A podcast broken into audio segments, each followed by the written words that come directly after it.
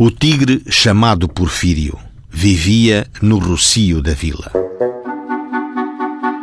O administrador do Conselho da Vila recebeu carta denúncia contra o tigre Porfírio porque, há um ano, que uma filha foi parir para Lisboa.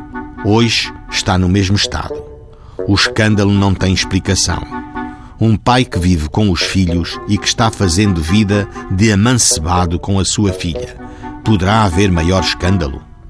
Algum tempo depois, face ao silêncio e à não atuação do administrador do Conselho, voltou o cidadão protetor dos bons costumes e da moral a dirigir-se ao administrador.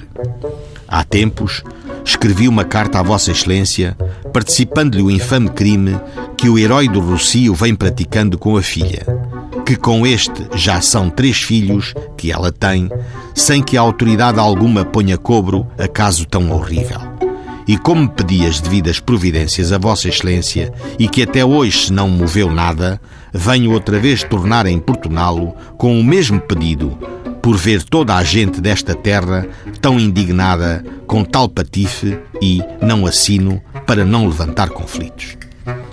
O anónimo foi entretanto acompanhado por João Farraia em semelhante denúncia, indicando este um tal Churinca, que dissera que fora ele quem tinha levado a primeira criança, declaração acompanhada por Bernardino Leitão.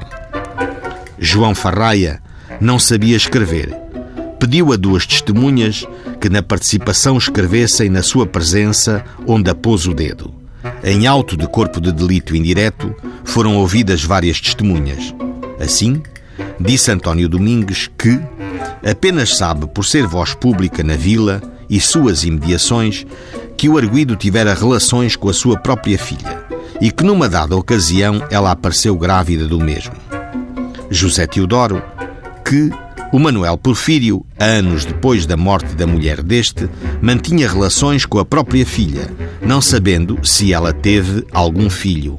E Francisca Rosa, criada da fonte do arguido, que em casa dele demorava o tempo suficiente para ir buscar as quartas de água e levá-las depois cheias, sem que desempenhasse outros serviços e por isso nunca viu qualquer facto menos honesto entre o arguido e a filha.